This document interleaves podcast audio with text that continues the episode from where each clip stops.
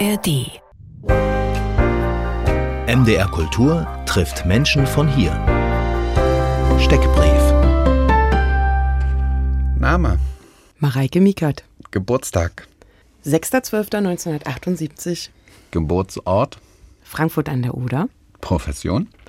Ich bin Regisseurin für Theater. Was treibt Sie an? Mein Gestaltungsdrang. Wo fühlen Sie sich zu Hause? Bei meiner Familie, auf dem Live-Konzert und an der Ostsee. Welche Musik hat Sie jüngst berührt? Tatsächlich bin ich ganz begeistert von dem aktuellen neuen Album von Deine Freunde. Das ist eine Kinderband, die Kinderband aktuell, wie ich finde. Und das Album heißt Ordentlich Durcheinander. Welches Buch hat Sie zuletzt bewegt? Da habe ich ein bisschen überlegt, tatsächlich. Ich glaube, ich habe im letzten Jahr größtenteils Theaterstücke gelesen, ist mir aufgefallen. Ich habe so einen großen äh, Leseerlebnis in einem Buch hatte ich tatsächlich im letzten Jahr gar nicht. Ich habe sehr viele Theaterstücke gelesen. Wie beginnt der Tag? Mit einer Tasse Kaffee. Und am besten die erste im Liegen. Und so hat der Tag heute auch begonnen hier in Halle? Tatsächlich, mein Mann hat mir diese Tasse Kaffee ans Bett gebracht, ja. Wie zu Hause sind Sie in Halle inzwischen? Wann sind Sie angekommen hier? Mm, Sehr, also ich bin seit dem Sommer hier gemeldet. Also vor dem Sommerurlaub habe ich die Wohnung gefunden, in der ich jetzt lebe, mit viel Glück, aber auch äh, mit einer beharrlichen Suche. Und jetzt bin ich hier schon im Alltag eigentlich angekommen. Dann kennen Sie dieses Gefühl, wenn man am Sonnabend nicht mehr weiß, was man am Montag gemacht hat, dass man richtig überlegen muss so? Oder das kenne ich sehr gut, ja. Weil ich habe gedacht, wenn ich Sie das frage, Sie als, als Theaterregisseurin, Sie haben ja so eine sehr starke Ordnung. Da gibt's ja immer die Aushänge und wann ist Probe und das hat alles irgendwie so ein Schema und Sie wissen ja auch, ein Stück bewegt sich in der Zeit oder so, dass Sie von daher so eine Struktur haben und da war ich nicht sicher, ob ich Sie das fragen kann, aber Gleichzeitig sind die Ausdehnungen unserer Tage ja auch in den Abend hinein manchmal so lang und die Pausen dann dazwischen wieder so kurz, dass man auch das Gefühl hat, man hat eigentlich zwei Wochen hinter sich. Und das führt dann auch dazu, dass man nicht mehr so genau sagen kann, was habe ich eigentlich in dieser Woche an welchem Tag gemacht. Also ganz ausgeprägt ist das in den sogenannten Endprobenphasen, wo man das Gefühl hat, man wohnt in der Bühne. man ist morgens um neun, ist man da und meistens bis abends um halb elf. Und da vermischen sich einfach auch die Wahrnehmungen. Jetzt gerade probiere ich nichts und da ist es ein bisschen strukturierter, aber trotzdem wüsste ich es jetzt spontan nicht zu sagen, was genau ich diese Woche am Montag gemacht habe. und, und was ist vielleicht übrig von dieser Woche, von Ihrem Tag, von Ihrem Alltag? Spontan? Ja, tatsächlich, was uns gerade sehr bewegt im Theater, ist die hohe Krankheitsquote, die ja alle Branchen gerade verzeichnen, die bei uns natürlich auch zu Buche schlägt. Wir hatten jetzt Phasen, wo teilweise das halbe Ensemble tatsächlich erkrankt war, sowohl an Corona als auch den umgehenden Erkältungskrankheiten. Und man täglich eigentlich überlegt, wie schaffen wir es, dass die Vorstellung läuft? Wer springt rein? Wer rettet den Abend? Und bisher sind wir da wirklich mit ganz viel Energie und Enthusiasmus auch gut zurechtgekommen und konnten viele Vorstellungen trotzdem für unser Publikum erhalten. Und das ist aber natürlich dann immer irre, weil man früh um 10 kriegt man die Nachricht, der ist krank und abends um 8 ist die Vorstellung und dann geht's los. Wie kriegen wir es hin? Ja, haben das ist Sie- sehr haben- aufregend. Haben Sie selber auch einspringen müssen schon? Ja, tatsächlich war ich in der letzten Woche als Brot äh, auf der Bühne bei Frau Holle. Das kann ich sich nicht vermeiden, ja. Wie Tatsächlich. viel Text hat das Brot? Ich hatte zwei Wörter. Das eine war Bonjour, wie- als ich aus dem Ofen kam, und Merci, als man mich dann herausgezogen hatte. Nun ist ein Ereignis noch wirklich nicht lange her, dass sie nämlich Premiere hatten mit dem Drachen von Jewgeni Schwarz. Das erste Stück einer neuen Schauspieldirektorin wird ja immer anders angeguckt als ihr zehntes Stück oder so, also vom Publikum, noch mehr von der Kritik. Alle suchen irgendwie Botschaften, suchen das Programm. Gibt's das? Die Inszenierung steht natürlich in allem, was sie zeigt oder auch wie sie sich auf der Bühne präsentiert und auch mit der Auswahl des Stoffes für mein Theaterverständnis. Und da wollte ich schon eine Art Visitenkarte abgeben, bei der Eröffnung zu sagen, also so verstehe ich Theater als ein Werkzeug, gesellschaftliche Missstände fokussiert äh, durchzuspielen und zu checken, welche Handlungsspielräume hat man denn in solchen Situationen. Und beim Drachen ist es ja eine ganz klare Parabel äh, auf eine Diktatur und das Verhalten einer Gesellschaft in einer gefestigten Diktatur. Und das wollte ich schon so auch den Menschen in Halle und unserem Publikum präsentieren, dass das mein Anspruch ist an Theater. Das klingt jetzt sehr, sehr sachlich und fast ein bisschen theoretisch und streng. Und wenn man sich aber anguckt, was im Drachen passiert, dann gehört zu ihrem Theaterverständnis, dass es richtig knallt. Dass also, ich habe gelesen, drei Meter hohe Feuerfontänen aller Rammstein werden auch bewegt dort, wenn es um diese, diese Diktatur geht. Also es ist ein Theater, was, wie würden Sie das beschreiben? Was einerseits ein intellektuell dicke Bretter bohrt und auf der anderen Seite aber das mit sehr bunten, spielerischen, verspielten. Sie, Sie sind diejenige, die mich jetzt mal unterbrechen müsste. Ja, ich würde sagen, die Instrumente des Theaters sind ja für mich das Besondere an meiner Arbeit, die mir zur Verfügung stehen, mit denen ich diese Stoffe angreife oder umsetze oder versuche zu erzählen. Die sind ja sehr lebendig. Ähm, für mich ist Theater etwas Lebendiges. Für mich ist Theater etwas, was überraschend ist, indem ich mich auch mal erschrecke, ähm, indem ich etwas sehe, was ich nicht glauben kann. Also Theater ist für mich ein Ort der Wunder und der Überraschung und nicht unbedingt der Ort des trockenen Gedankengangs, der dann solide bis zum Ende durchgeschritten wird und dann hat man eine Erkenntnis. Das würde mich tatsächlich wenig interessieren. Ich möchte erregt werden im Theater in jeglicher Hinsicht. Und äh, das äh, sieht man dann meinen Inszenierungen auch wiederum an, weil ich natürlich erregende Instrumente wähle. Und wenn es um einen Drachen geht, der über viele hundert Jahre eine ganze Stadt im Griff hat, dann muss der auch mal richtig Feuer speien. Das finde ich dann schon. Was ändert sich, wenn ein Mann eine Frau spielt, also die Elsa im Drachen und eine Frau einen Mann, den Lancelot, also Tristan Becker und Kinga Schmidt? Was passiert da? Für mich ändert sich erstmal ein gewohnter Blick der Vorhersehbarkeit eines Handlungsmusters. Also auch wieder sehr theoretisch, aber es äh, schützt mich erstmal davor als Zuschauer zu wissen, was ist das für eine Figur und wieso ist die so. Ich muss es viel mehr entdecken und ich muss es mir viel mehr im Zuschauen erarbeiten. Und ich bin jemand, der den aktiven Zuschauer, den denkenden Zuschauer, den lebendigen Zuschauer gerne auf der anderen Seite sieht. Für mich ist Theater eine Korrespondenz mit Menschen und keine einseitige Konsumierung. Ja, mhm. also ich finde nicht, da sitzt einer und guckt sich was an, sondern wie gesagt, wir erleben eigentlich zusammen, was die Spielenden, die ins äh, genauso wie das Publikum. Und ob was gelingt oder nicht gelingt, ist ja auch für den Schauspielenden jeden Abend neu zu entdecken. Und genauso möchte ich Zuschauende einladen, zu schauen, was sie entdecken können. Und gerade beim Geschlechtertausch staunt man, wie einfach es manchmal ist, eben gewohnte Rollenbilder oder Ansichten aufzubrechen, allein dadurch, dass man sagt, huch, ist er jetzt gar nicht das erwartete Geschlecht. Ist ja jemand, der das Geschlecht spielt. Und dann kann ich also auch nochmal anders neu zuschauen. Und Sie haben uns diesen schönen Satz hier überlassen, es schützt mich davor zu wissen. Ja, ja, und ich muss mich neu um Erkenntnisse bemühen. Ja, tatsächlich. Und das finde ich wichtig. Also, dass man neugierig bleibt und nicht schon eingerichtet ist in seinen Gedanken.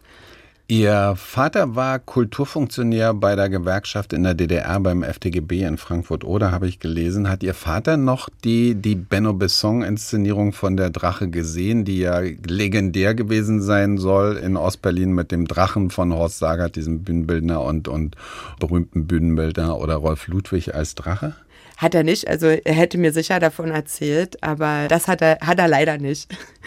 Und dieser, dieser Mythos, also ich kann mich erinnern, als Matthias Schmidt, Kritiker von mhm. MDR Kultur nach der Inszenierung, also ziemlich glühend am nächsten Morgen hier im Studio war, so von mhm. wegen, ja, das ist auch super aufgegangen, so von wegen die Elsa, Tristan Becker allein, mhm. seine große Nummer und so. Der fing aber auch mit seiner Kritik erstmal an mit diesem Mythos Benno Besson und der Drache. Ist das etwas, was, was Ihnen unterwegs hat? Ist überhaupt eine Rolle gespielt für Sie? Jeder hat mich eigentlich in der Vorbereitungsphase darauf angesprochen. Das heißt, ich bin natürlich gar nicht drum rumgekommen, äh, mir ein paar Bilder anzugucken oder auch die, die ein oder andere Einschätzung davon durchzulesen. Hat mich aber tatsächlich gar nicht in erster Linie interessiert oder so.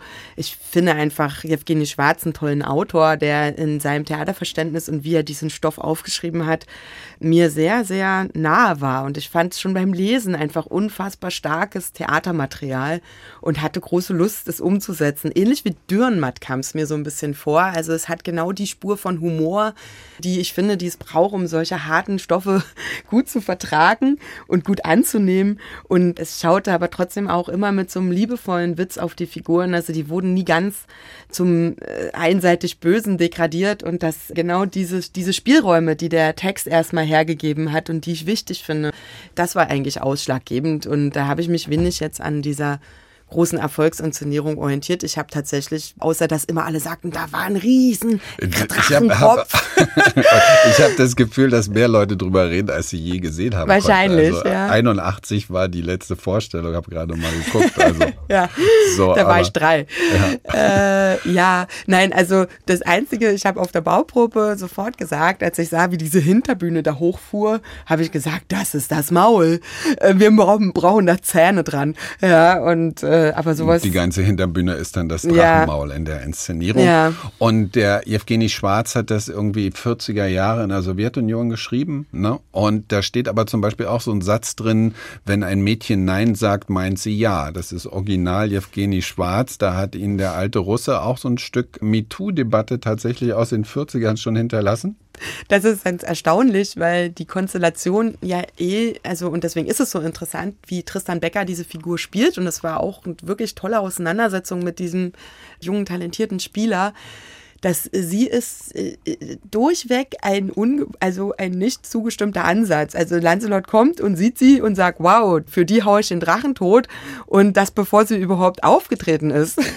so. Und sie ist in dem Ganzen, es fiel mir auch so auf, sie steht in zwei Akte in ihrem Haus und sagt immer nur herein, guten Tag, ja, und alles rollt über sie hinweg.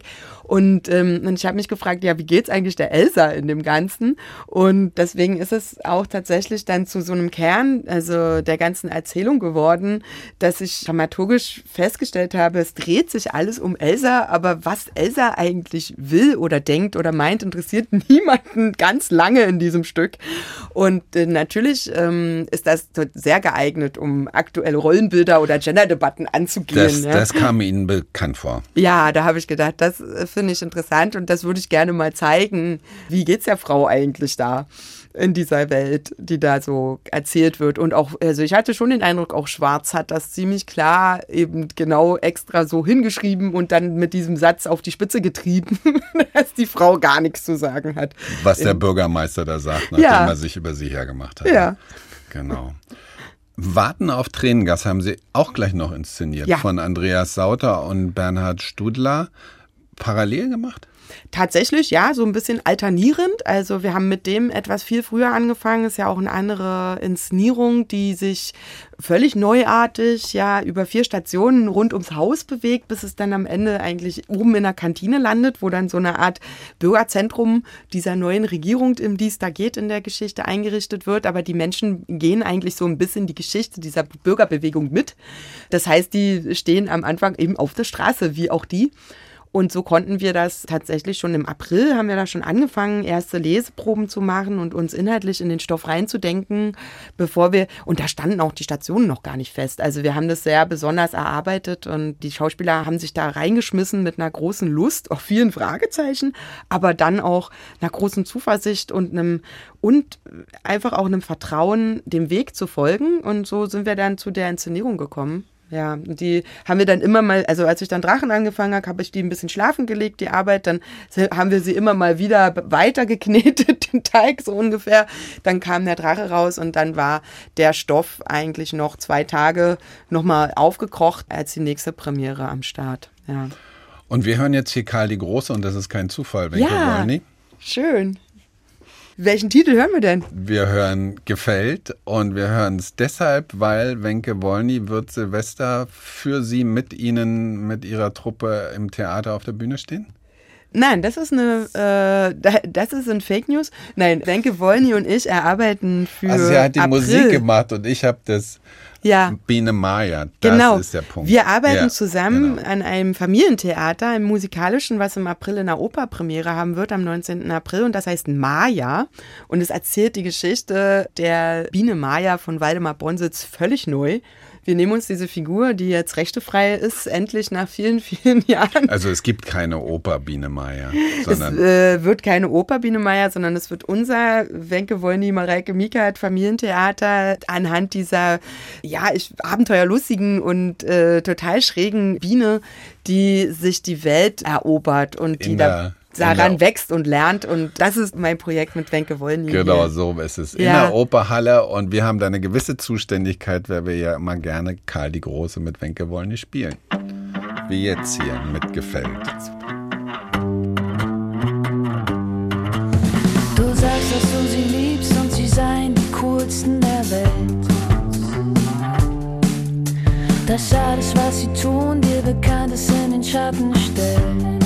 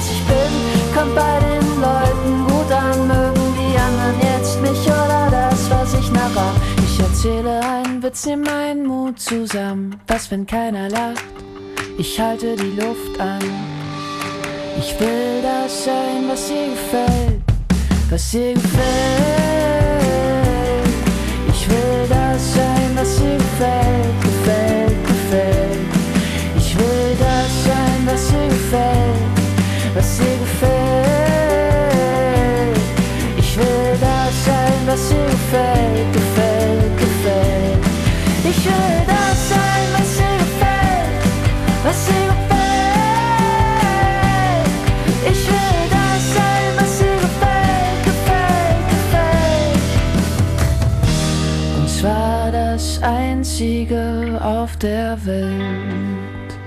Karl die Große, die Band von Wenke Wolny, von Wenke Wolny, die gerade an einer Biene Maya Oper schreibt mit Mareike Miekert. Musikalisches Familientheater, das ist Ja. keine Oper. Die Regisseurin, Theaterleiterin Mareike Miekert ist hier, die am neuen Theater Halle die Leitung übernommen hat mit ihrer Kollegin zusammen. Sie hatten gerade Geburtstag, Mareike Miekert. 1978 hatten sie gesagt, in Frankfurt-Oder geboren. Wie sah ihr Kinderzimmer aus? Ach, ich glaube standardmäßig. Ich war in so einer, wie heißen die, W52 Plattenbauwohnung. Im Doppelstockbett mit meinem Bruder. Der war fünf Jahre jünger. Und äh, wie es halt so ist bei Geschwistern, ging's wild her. Das war mein, mein Zimmer. Ich weiß noch, ich hatte so eine sonnengelbe Jalousie aus Papier, so eine Faltjalousie. Die, die ist sehr eingeprägt in meinem Kindergedächtnis. Ja, und ansonsten, glaube ich, hatten wir tatsächlich diese DDR-Standardtapete an der Wand. Wieso, was war die DDR-Standard? Ne, die waren ja alle vortapeziert, die Wohnungen, als man die bezogen hat. Und da waren in den Kinderzimmern waren auch in bestimmten Mustern Tapeten an der Wand. Die hat man dann im ersten Gang irgendwann mit Raufaser überklebt, aber nicht unbedingt beim Einzug. Und an was ich mich ganz doll erinnere, ist, dass wir immer diese Löcher im Beton gesucht haben mit dem Finger an den Tapeten und dann die eingedrückt haben. Natürlich zur Freude der Erwachsenen. Das, das war so mein Kinderzimmer.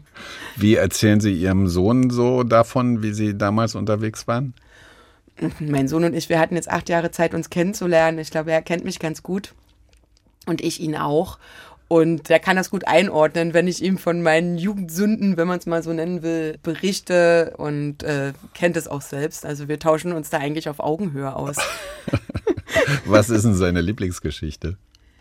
Seine Lieblingsgeschichte. Was ne, von seiner Mutter, was seine Mutter damals angestellt hat. So, man hat doch als Kind, wenn man solche Räuberpistolen der Eltern kennt, gibt es doch unter Umständen Lieblingsgeschichten. Ich glaube, besonders witzig, weil es so gegen Mithelfen im Haushalt spricht, ist die Geschichte, wie ich den Wollpullover meines Vaters bei 90 Grad gewaschen habe. Mit in mit dem Wollen natürlich meine Mutter zu unterstützen. Aber der kam dann natürlich in Hamstergröße aus der Waschmaschine. Und der hat nicht mal dann Ja, und er war wahnsinnig. Es ist natürlich so ein Wollpullover, das war schon einfach auch äh, eigentlich ein, einer seiner Lieblingspullover und der war natürlich hinüber dann. Was haben Sie für Musik gehört? Ende der 80er, Anfang der 90er? In der DDR tatsächlich noch. Ich war ganz zu Hause in diesen Amiga-Kinderlieder-Platten. Also eine meiner Lieblingsplatten war in Dingsbumshausen ist was los. Lakomi ist ja ganz klar irgendwie dieser Traumzauberbaum, damit ging's los, aber es gab wirklich ähm, Stadtkaninchen habe ich auch sehr gemocht. Das waren ja so die Schlagerstars und Popstars der DDR, die dann da so Kinderstongs gemacht haben und das fand ich ganz toll. Und also ein Lieblingslied war auch, ich glaube, von Kommen wir mal in eine Sonne, war das Riskier mal ein Loch in der Hose. Das fand ich super. so. Wie sind Sie denn auf Theater gekommen in Frankfurt oder wo ich glaube, das Kleist-Theater gerade zugemacht hat, so in der Zeit, als Sie sich irgendwie Abitur oder für ein Studium entschieden haben, so ungefähr in der Dreh? Habe ich, ich richtig Ja, gerechnet? richtig, aber da war ich schon infiziert. Ähm, man könnte so sagen, warum bin ich überhaupt ins Theater gelaufen? Hatte ich einfach wahnsinnig Glück, dass ich, äh, ich glaube, 94 oder so dann in Frankfurt oder am Kleistheater saß und eine Inszenierung gesehen hat, war erstmal ein Klassenschulbesuch. Und das war der Klassiker. Das war Was heißt hier Liebe? Und da saß Bernd Michael Lade, der Tatortkommissar und Schauspieler, als Punk am Schlagzeug. Ich hatte so auf der einen Seite blaue Strähnen und waren schwarz gekleidet mit Kapuzenjacke. Äh, und da saß ein Punker, der war einfach so wie ich am Schlagzeug und hat da reingedroschen und hat das Lied vom kleinen Unterschied gesungen, wie so ein Punksong. Song. Und ich war damals so, hab so abstürzende Brieftauben gehört und war irgendwie so in dem Bereich so unterwegs, bunt und wild und dachte, wow, das ist Theater toll. Da komme ich doch öfter mal und guck mal, was hier läuft. und da bin ich dann mit meiner unglaublichen Neugier und auch äh, immer wieder äh, ja was anderes zu sehen. Im, Im, Theater bin ich dann da einfach öfter hingelaufen, habe dann ständig Freunde mitgeschleppt, die gar keinen Bock hatten, aber die dann alle so sich haben von mir mitschleppen lassen und habe dann zufällig einfach, weil die in der Zeit dort gearbeitet haben, Inszenierungen von Leander Hausmann, von Kriegenburg, Andreas Kriegenburg und Armin Petras gesehen und bei Petras war dann wirklich so ein Höhepunkt, da trat eine Frau in einer Inszenierung mit Hackenschuhen eine Tür ein und spielte auf der E-Gitarre. Und da habe ich so gesagt, also wenn das Theater ist, dann will ich das machen. Das finde ich grandios. Also das entspricht dem, was ich machen will. So, und das finde ich toll. Und das heißt also, wenn wir sagen, also Kriegenburg, Hausmann, Petras, das sind ja nun drei Männer erstmal. Das fällt mir jetzt noch auf dabei. Aber das ist so eine, das waren schon so ein beeinflussendes Theater in den Ende der 90er, wo sie gedacht haben. Okay. Ja, auf jeden Fall haben die mich in ihren jungen Regieanfängen, muss man ja mal so sagen. Das genau, war ja. so eine Nische auch. Ja. Das, also Bernd Michael Lade ist nach der Schauspielschule nach, nach Frankfurt gegangen. Ne? Ich also weiß gar nicht, ob der Anfang. zwischendurch noch woanders war, aber der ja. war da dann engagiert und mhm. äh, war ja auch immer Punk und Punkband und Musiker und so. Und dann hing man da in der Kantine ab, dann erlebte man die natürlich auch privat und äh, die waren ja immer am Kunstmachen, fand ich total toll.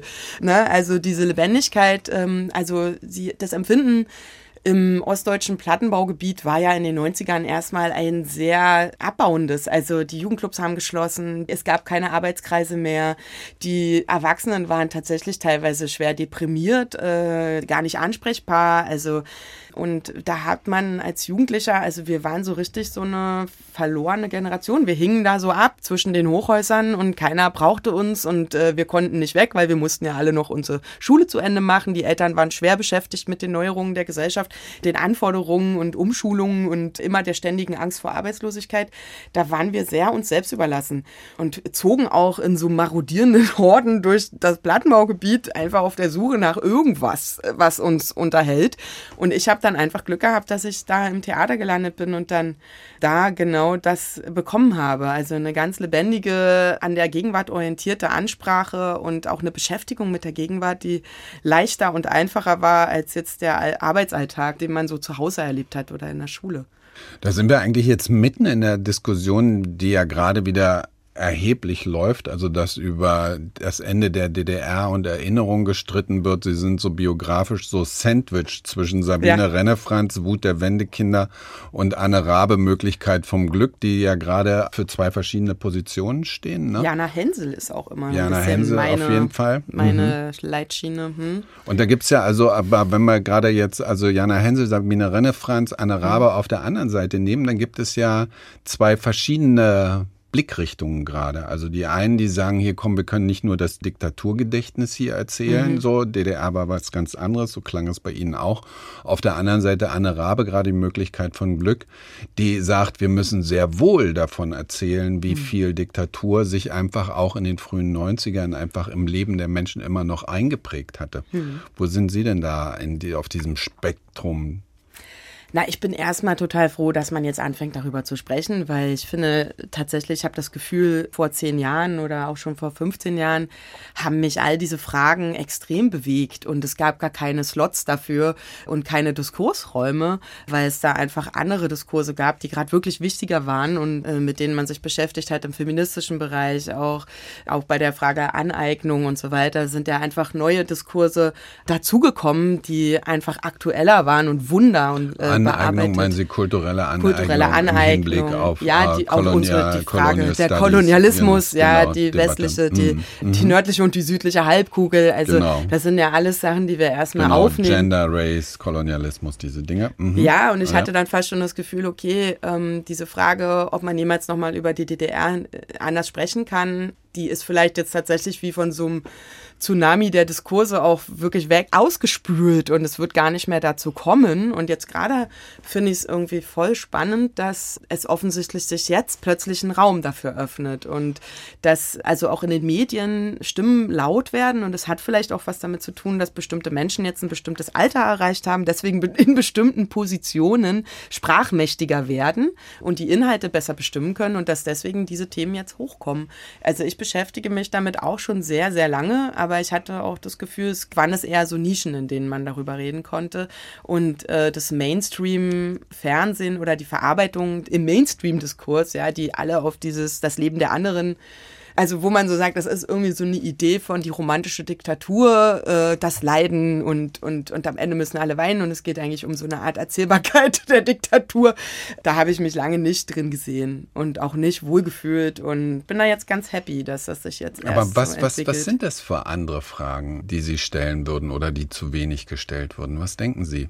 Naja, also zum Beispiel, wenn ich jetzt Aufnahmen sehe oder auch vor einiger Zeit, als ich ein, ein Projekt darüber gemacht habe, wenn man Aufnahmen sieht, wie sich die die Menschen äußern, die auf dem Dittrichring in Leipzig damals in diesen Demonstrationen unterwegs waren, dann ist man ja fast überrascht, rückwirkend, wie gebildet diese Menschen sind, die da auf der Straße sind. Und wie ähm, klar sie ihre Situation umschreiben können und wie sie trotzdem natürlich unter dem Deckel der Diktatur rhetorisch darum ringen, niemanden anzugreifen und da also eine sehr vorsichtige, aber sehr gute, ausgebaute intellektuelle Argumentation. ja, das ist fast wie eine historische Sprechform, habe ich das Gefühl, der wir heute gar nicht mehr mächtig sind. Also gerade wo die Diskurse sich eigentlich gegenseitig erschlagen und man nach dem Austausch von Argumenten auseinandergeht und gar nicht mehr Diskurs, also mhm. gar keine Lust mehr hat, in den Dialog zu gehen. Ich Ich ahne, wa- was Sie, was Sie hier andeuten, aber ich, Mhm. haben Sie schon geantwortet auf die Frage, was die anderen Fragen wären, die noch nicht gestellt wurden? Ja, was eigentlich die Lebensqualität ausgemacht hat. Also ohne das jetzt so zu romantisieren, wie ach, wir im Osten waren immer schön zelten und am FKK. Ähm, Also wenn ich jetzt mal sage, dass eine, eine Gesellschaft sich bestimmte Grundlagen setzt, also die zum Beispiel sich daran orientiert, kein Mensch in entwürdigenden oder würdelosen Situationen zu, zu hinterlassen, ja. Und ähm, das sagt, also wir möchten, dass der Mensch würdig behandelt wird und deswegen gibt es bei uns keine Obdachlosen. Ja, dann ist das ja erstmal ein Ansatz, wo ich sage, ja, ich finde den tatsächlich interessant und wie kann man den dann umsetzen, ohne jetzt dann zu sagen, paternalistisch, ich weiß, was für den Menschen auf der Straße Das ist erstaunlich, Beste weil, dass Sie mit diesem Ja. Beispiel kommen, weil auf der anderen Seite gab es ja einen Paragraphen, der asoziales Verhalten in der DDR bestraft hat. Mhm. Und also diejenigen, die sich also vielleicht auch die Entscheidung getroffen haben, einen Lebensstil zu führen, der also ob er mit Sucht zu tun hatte oder tatsächlich mit welchen Dingen auch immer, Mhm. ähm, sich zum Beispiel die Freiheit zu nehmen, obdachlos zu sein, dass sie total mit dem Regime in Konflikt kam. Dass es also, dass es bestraft wurde. Also, dass es Formen der Maßregelung gab. Also fällt mir jetzt auf zu dem Gedanken, den Sie gerade brachten. Ja, jetzt kann man natürlich sagen, die Freiheit, obdachlos zu sein, ist für mich ein Zynismus, ja. Wenn es jetzt darum geht, ein anderes Lebensmodell zu entwickeln, dann ist das völlig richtig, dass die Diktatur nicht in der Lage war, äh, Individualität zuzulassen. Und das ist eben dann leider immer die, die Form der Argumentation. Aber wenn man sagt, es gibt schon viele Möglichkeiten, Obdachlosigkeit erstmal zu verhindern, ja, oder abzufangen oder anders äh, damit umzugehen, dass Menschen nicht durch soziale Netze rutschen und sich absolut einsam fühlen und dann auch wirklich ihr Leben nicht mehr in den Griff kriegen, ob jetzt durch eine Suchterkrankung oder was auch immer. Aber ich finde, dieses Hinschauen, wie geht's dem anderen, das kann natürlich als eine Überwachung enden oder auch zu einer Überwachung werden und auch zu einer Maßregelung. Und da wird aber Ihr Argument klar, dass es eben um, nehmen wir Arbeitstitel solidarischer, solidarische Verhältnisse. Ja, wahrscheinlich. Also einfach das, ja, aufeinander achten. Mhm. Ja, Ich muss Sie aber noch andere Sachen fragen. dann fragen Sie. Schauspielstudium abgebrochen. Was ist passiert, nachdem das also mit in Frankfurt oder so gut losgegangen ist? Und dann sind die auf die Schauspielschule gekommen, wo sich so viele hingewünscht haben. Und dann haben sie nach ein paar Wochen, wenn das stimmt, was ich hier habe an Informationen, dann haben sie es hingeschmissen. Was ist da passiert? Tatsächlich. Eine der größten Krisen meines Lebens, nach acht Wochen von der Schauspielschule abzuhauen und also wirklich in der Nacht- und Nebelaktion das Auto zu packen und zu sagen, ich ziehe aus, ich höre auf. Ja, ich habe relativ schnell, ich muss sagen, ich bin sehr naiv in diese Ausbildung reingegangen. Ich hatte natürlich Theaterkontakt vorher, habe auch Produktionen erlebt. Nun hatte ich aber natürlich auch spezielle Regisseure beobachtet und bes- bestimmte Inszenierungen gesehen in bestimmten Zusammenhängen. Und ich kam in die Ausbildung und mir wurde relativ schnell klar, ich habe nicht den Gestaltungsraum für die Figuren, den ich mir wünsche und den ich auch brauche, um die Figuren zu verkörpern oder die Geschichten zu erzählen. Und ich habe vielleicht gar keine Lust, ein solches Rollenbild und gerade weibliches Rollenbild zu erzählen, wie es jetzt ein klassischer Schnitzler erstmal fordert, wenn man ihn psychologisch angeht.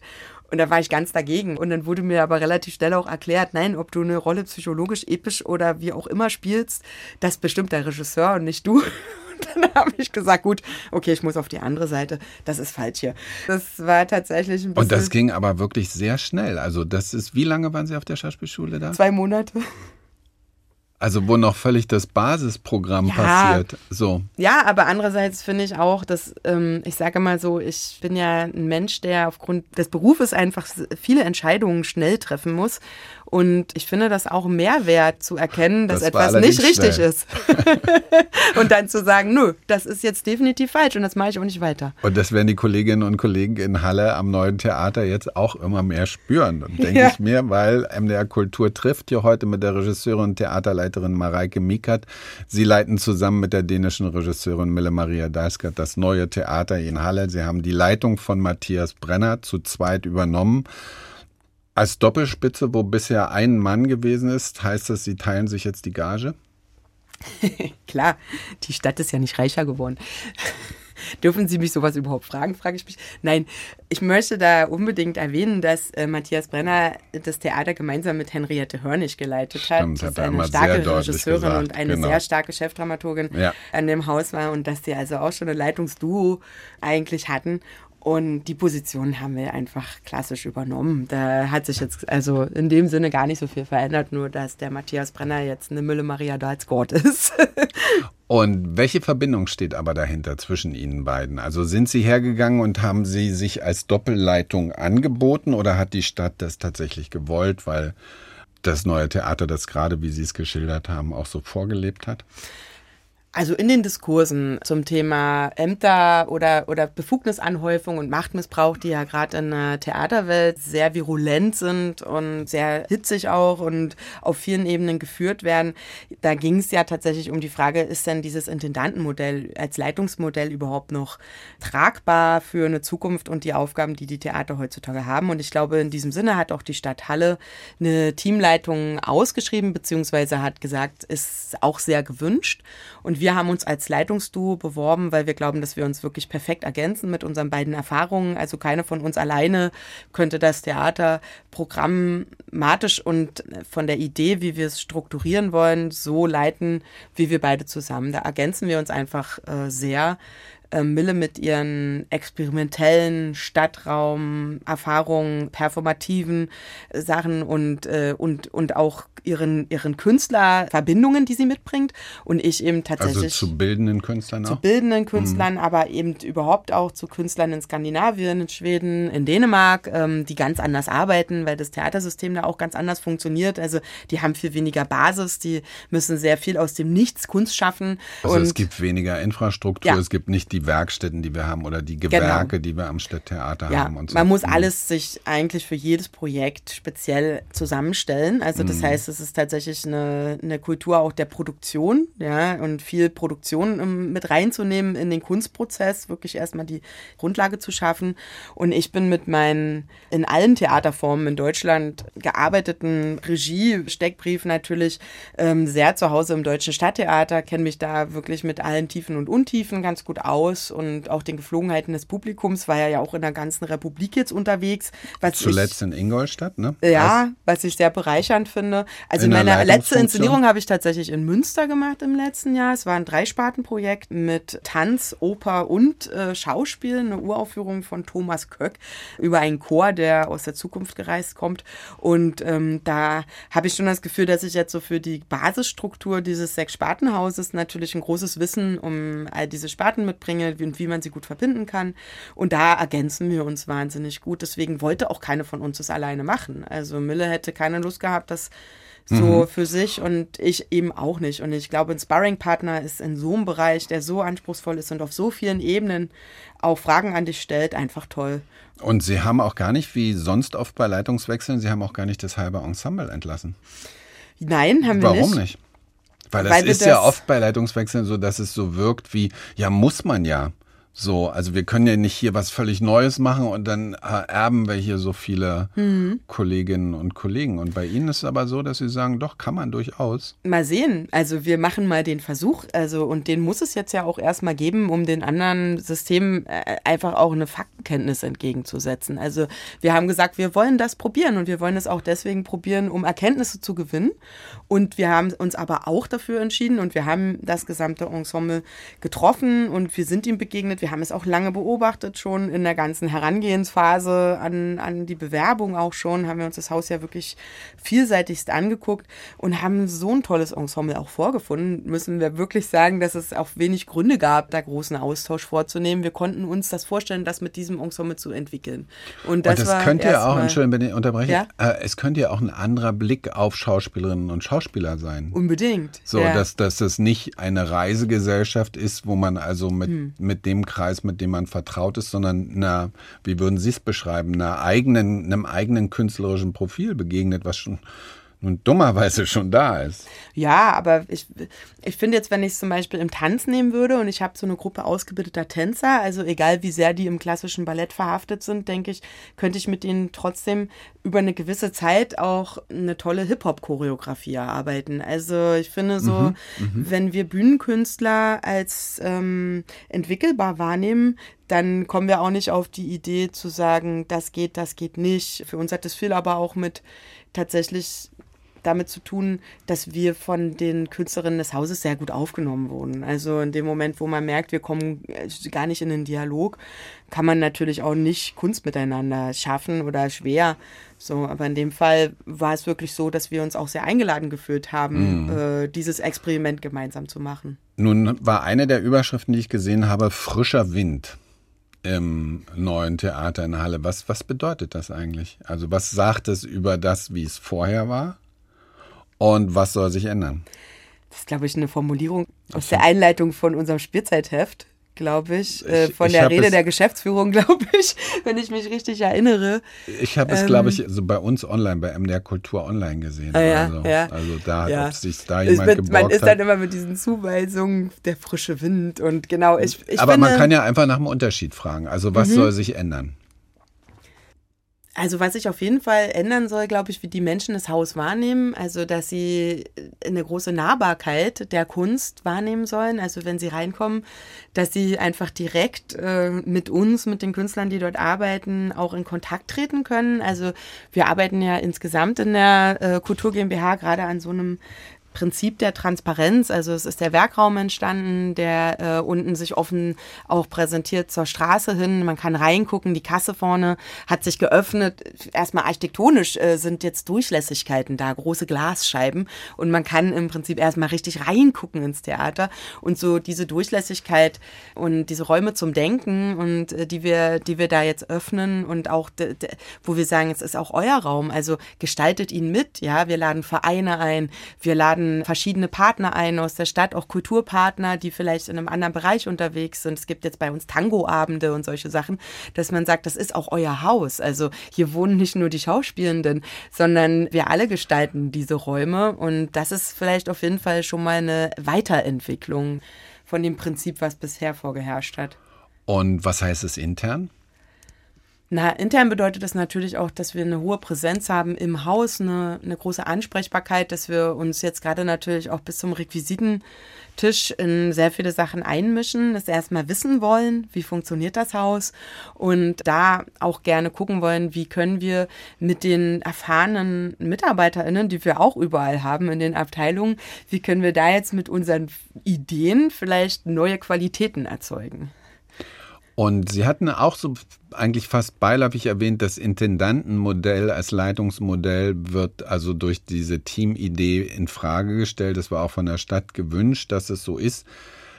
Was ändert sich denn damit? Na, es ändert sich auf jeden Fall die Art und Weise, wie man miteinander spricht. Also es gibt nicht mehr diese Vier-Augen-Situationen im Intendanzzimmer, wo Sachen besprochen werden, von denen am Ende dann keiner weiß und die dann vielleicht auch zu Unstimmigkeiten oder Missverständnissen führen und die natürlich auch einem solchen Theaterleiter wahnsinnig viel Macht geben. Jetzt möchte ich gar nicht sagen, dass das vorher so war, also im Gegenteil, aber das ist das, was da kritisch betrachtet wird. Also das ist einfach mit einer größeren Transparenz und Ansprechbarkeit und Mehrstimmigkeit zu weniger ungerechten oder vielleicht willkürlichen oder persönlichen Situationen kommt im Theater, weil wir sind alle natürlich auch mit unseren Gefühlen ganz weit vorne unterwegs und ähm, da braucht man auch eine gewisse Achtsamkeit und also Fürsorge, glaube ich, wenn man da miteinander arbeitet. Ihr nächstes Projekt ist, ich irrtümlich hatte ich jetzt gesagt, Silvesterbühne, das machen Sie auch, aber mhm. Sie sind dann direkt auf Biene Meier gekommen und wir sind also bei Wenke Wollny gewesen. Können Sie ganz kurz noch auflösen, noch ein bisschen Gossip jetzt hier hinten raus, weil Wenke Wollny, Karl die Große, hat ja einen gewissen Star-Status hier bei uns bei MDR Kultur. Wie ist der Zusammenhang? Wo haben Sie sich kennengelernt? Wer hat wen? Und, ähm, Das erzähle ich Ihnen sehr gerne. Ich habe mich wirklich schwer in Wenke Wollny verliebt, kann ich gar nicht anders äh, beschreiben, über ihre Musik. Und witzigerweise ging es aber los durch ihre Teilnahme an diesem Kindersampler Unter meinem Bett. Also mein Sohn und ich, wir sind auch regel Konzertgänger und äh, Unter meinem Bett ist eine andere Kindermusik, die ich sehr empfehlen würde, wo auch tolle Indie-Stars äh, Songs zusteuern. Das sind so Sample-Alben. Und da hat Wenke Wollny das Lied gemacht, Mensch, ärger dich nicht. Und dann bin ich ihr auf einem Konzert begegnet und fand sie einfach eine beeindruckende Erscheinung. Und als ich dann darüber nachgedacht habe, mit welchem Musiker äh, oder Musikerin ich die Lola inszenieren möchte in Ingolstadt, wo ich fast bin, da mir vorgenommen habe, und die Geschichte der Frauen in der Bundesrepublik, da ist mir natürlich dann sofort Wenke Wollny in den Kopf geschossen. und so gibt es schon eine Erfahrung in der Zusammenarbeit. Ja, wir haben da schon eine Basis und das war auch eine ganz tolle künstlerische Begegnung dann und eine super Inszenierung. Deswegen habe ich natürlich gesagt, gerade hier, wo sie auch bekannt ist, werde ich nicht auf sie verzichten und gleich in der ersten Spielzeit mit ihr arbeiten. Das war MDR Kultur trifft mit Mareike Mickert, die jetzt zusammen mit der dänischen Regisseurin Mille Maria Dalska das neue Theater in Halle leitet.